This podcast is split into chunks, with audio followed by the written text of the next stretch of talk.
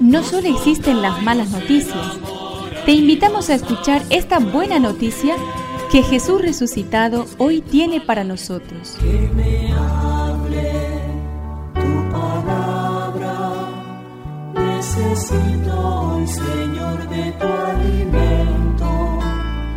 Hoy en todo el mundo se escuchará esta palabra. Lucas 18 del 35 al 43. Cuando se acercaba a Jericó, un ciego estaba sentado al borde del camino y pedía limosna. Al oír que pasaba mucha gente, preguntó qué era lo que sucedía, y le respondieron que pasaba Jesús de Nazaret. El ciego entonces se puso a gritar, Jesús, hijo de David, ten compasión de mí.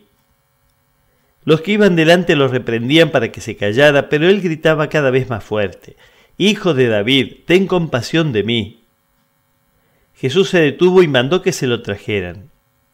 Cuando lo tuvo a su lado le preguntó, ¿qué quieres que haga por ti? Señor, que yo vea otra vez.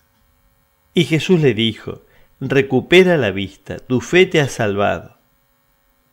En ese mismo momento, el ciego recuperó la vista y siguió a Jesús glorificando a Dios. Al ver esto, todo el pueblo alababa a Dios.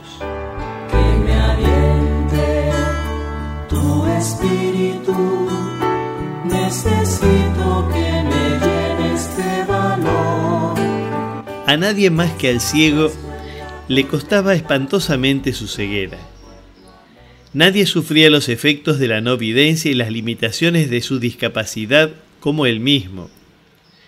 Por eso, aunque los demás fueran conscientes de esa necesidad, nadie era auténticamente solidario con él.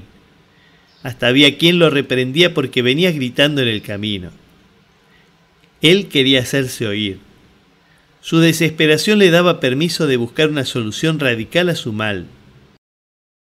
Al final, en la medida de su oración insistente y su fe, quedó curado. La fe verdaderamente sana.